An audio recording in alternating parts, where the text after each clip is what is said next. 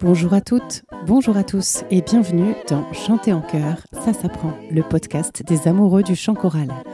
Je suis Anne Le Goff, chanteuse, chef de chœur et professeure de chant depuis plus de 20 ans et ici nous parlons de voix, de chant et plus particulièrement de chanter ensemble. Les bonus jusqu'à l'épisode 26 sont à retrouver sur mon site annelegoff.fr. D'habitude, Le Goff, ça s'écrit en deux mots et j'y tiens beaucoup, mais pour cette fois, Anne Le Goff, c'est tout attaché. Alors si vous avez bien fait votre échauffement, c'est parti pour l'épisode d'aujourd'hui.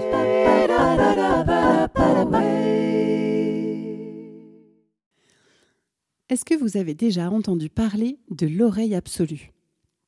De par son nom, on pourrait penser un peu à un super pouvoir, et de fait c'est un peu magique, et ça peut être très utile. Avoir l'oreille absolue, c'est être capable de reconnaître n'importe quelle note. Donc si je joue ou chante une note, une personne qui a l'oreille absolue est capable de dire si c'est un Do, un Sol ou un Si. Et c'est le cas aussi pour des sons du quotidien.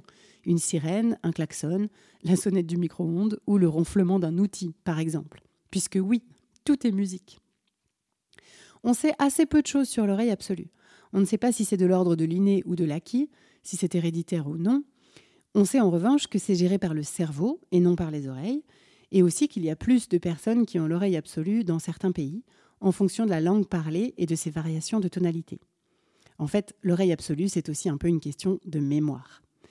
Il y a probablement plein de personnes qui ont l'oreille absolue, mais qui ne le savent pas, parce que tout simplement, elles n'ont peut-être jamais fait de musique. Alors, je vous propose aujourd'hui de nous interroger sur l'utilité de l'oreille absolue. Est-ce que ça aide pour être un meilleur musicien et en ce qui nous concerne, un meilleur chanteur? La question se pose parce que parfois certaines personnes voient l'oreille absolue comme une espèce de Graal, quelque chose qui leur manque pour être de meilleurs chanteurs. Alors voyons si c'est vraiment intéressant. Avant de rentrer dans le détail, je voudrais vous parler de l'oreille relative. L'oreille relative, c'est être capable de reconnaître des intervalles. Donc si on vous donne une note de référence et qu'ensuite on vous donne une autre note, vous êtes capable de reconnaître l'intervalle qu'il y a entre les deux notes et donc d'en déduire le nom de l'autre note. Ça marche aussi dans l'autre sens, et c'est ça qui permet au chef de chœur ou au chanteur de prendre une note sur le diapason. Le diapason donne toujours un La, et si on veut un Fa par exemple, on chante dans sa tête l'intervalle de tierce majeure descendante pour obtenir un Fa. C'est évidemment une gymnastique qui devient de plus en plus facile à mesure qu'on la pratique. L'oreille relative permet aussi d'entendre si une note est trop haute ou trop basse par rapport à un diapason de référence ou par rapport aux notes précédentes. Là encore, c'est une question d'intervalle, même si c'est plus fin. Donc en résumé, l'oreille absolue, c'est reconnaître une note sans valeur de référence. L'oreille relative, c'est reconnaître une note en fonction d'une valeur de référence.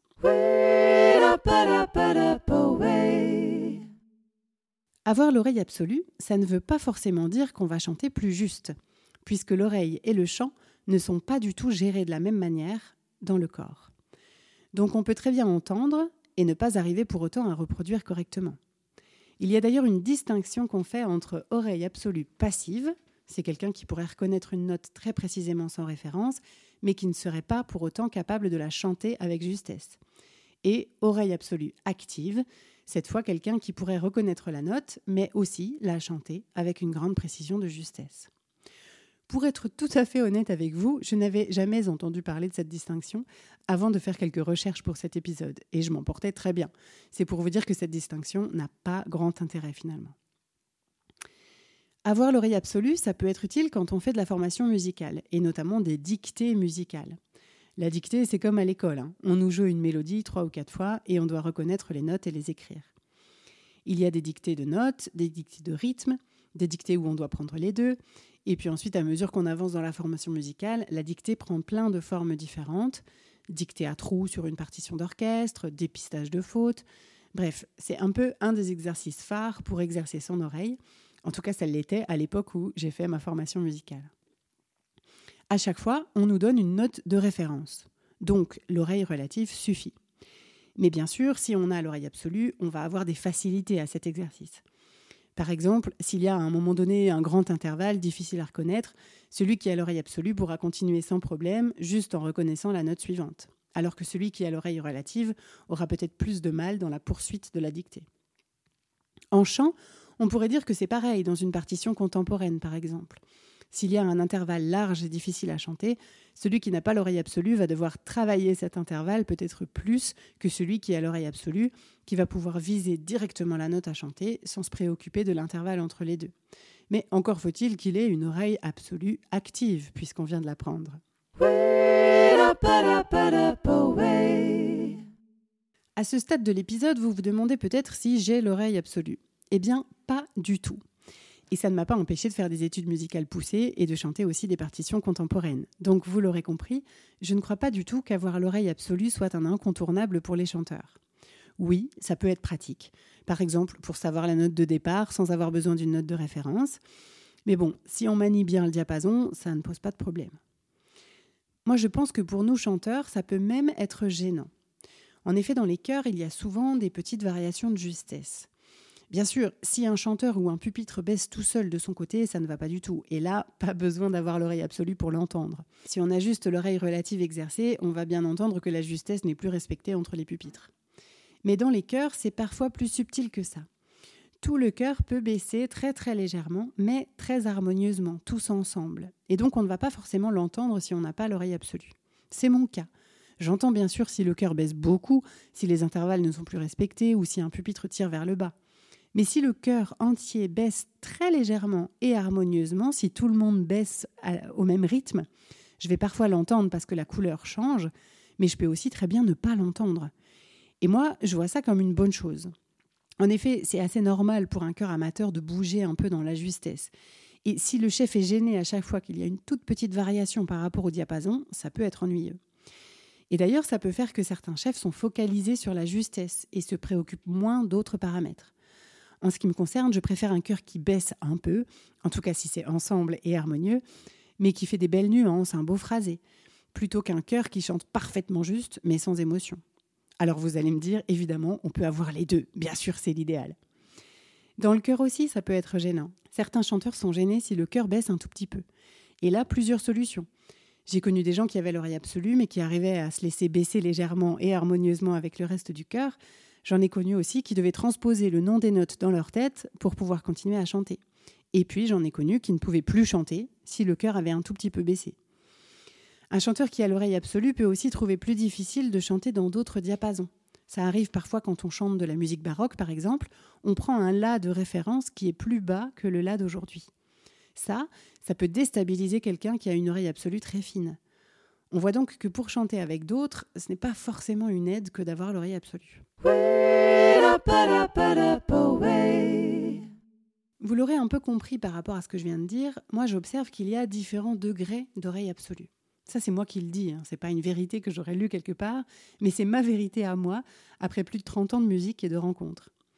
J'ai la sensation qu'on trouve des oreilles absolues assez différentes, probablement aussi parce que le cerveau de chacun s'y adapte et l'utilise de manière différente je pense qu'avec beaucoup de pratique et de répétition, on peut parfois aller vers un certain type d'oreille absolue, ou en tout cas de quelque chose d'approchant. Par exemple, comme je vous l'ai dit, moi je n'ai pas du tout l'oreille absolue. Mais alors pas du tout. Je me souviens d'une fois dans mon apprentissage où j'arrive en cours de chant et je dois directement chanter avec le pianiste. Pas de vocalise avant, rien du tout. Et le chant, euh, il commençait en même temps que le piano. Donc je ne pouvais pas prendre ma note quelque part. Donc moi j'attendais patiemment que le pianiste me donne la note de départ. Mais il a voulu jouer un peu avec moi et il m'a dit non, non, on y va, faites-vous confiance, votre oreille sait où est la note. Bon, eh ben, j'ai commencé le chant une quinte en dessous. Alors, c'est vraiment loin une quinte, donc vous voyez que j'ai pas du tout l'oreille absolue. Sans surprise, ce pianiste, lui, il l'avait. Pour autant, j'ai pu voir que dans des périodes où je chantais beaucoup, je me trouvais d'autres repères, des repères vocaux, tout simplement. Quand je chantais une certaine note mon corps avait des sensations légèrement différentes de la note d'à côté. Donc je pouvais un peu la reconnaître. Mais bon, j'avoue que ça pouvait rester un peu aléatoire. Et puis surtout, ça ne servait pas à grand-chose. Quand je dirigeais les petits chanteurs à la Croix de Bois, je faisais régulièrement des tournées. Et donc chaque soir, on jouait un programme de 20 chants, plus une répétition avant. Et donc pour chaque chant ou chaque petit bout de répétition, c'est moi qui donnais les notes en les prenant au diapason. Chaque jour, je me frappais donc le diapason une quarantaine de fois sur la tête pour prendre le La. Eh bien, j'ai noté à la fin de ma deuxième ou troisième tournée que si je mimais le geste du diapason, j'entendais le La. Ça, c'était nouveau. Et ça revenait de plus en plus vite au fur et à mesure des tournées. Donc là, c'était vraiment une question de mémoire. Et la mémoire associée à un geste fonctionne toujours mieux. Bon, là, je viens d'essayer et ça ne marche plus parce que je ne me frappe plus le diapason 40 fois sur la tête tous les jours. J'ai aussi vu que pour pas mal d'instrumentistes, ça fonctionne aussi comme ça. Ma sœur, quand elle faisait beaucoup de trombone, pouvait retrouver son si bémol, qui est la note euh, de base, disons, pour le trombone, en mimant l'instrument et la position de la coulisse associée au si bémol. J'avais une amie qui pouvait aussi entendre certaines notes si elle mimait leurs gestes au violon. Donc ça, ce ne sont pas des oreilles absolues, mais finalement c'est un entre-deux. Mais j'ai rencontré aussi une dame qui était prof de formation musicale et oboïste, et elle avait une oreille absolue si forte et aussi probablement très sollicitée qu'elle ne pouvait plus aller au concert parce qu'elle était incapable d'entendre des mélodies ou de la musique. Tout ce qu'elle entendait, c'était des noms de notes. Et moi, je m'amusais par exemple à lui chanter une gamme montante en disant le nom des notes de la gamme descendante. Et pour elle, c'était insupportable. Ça la mettait vraiment dans une rage terrible. Donc on voit bien que l'oreille absolue, ça peut aussi être embêtant.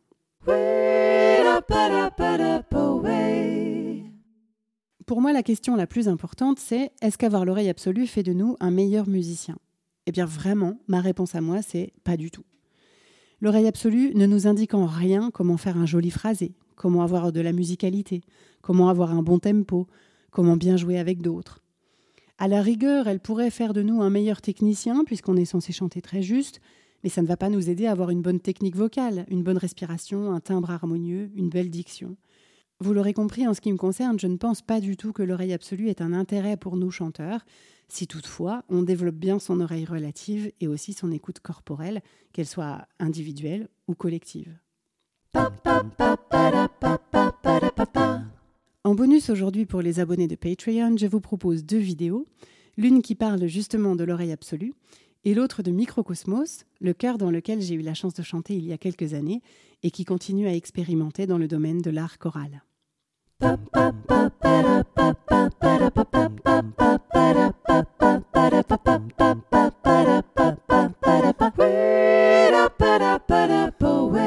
J'espère que cet épisode vous a plu.